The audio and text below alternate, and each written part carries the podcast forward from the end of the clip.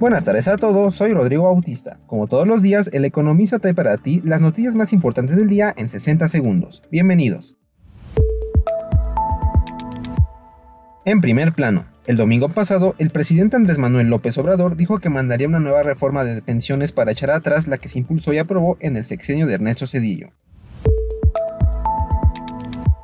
Finanzas. La confianza del consumidor en México tuvo su mejor cierre de año desde que se tiene registro, ello pese a la disminución mensual de diciembre, de acuerdo con los datos divulgados por el INEGI.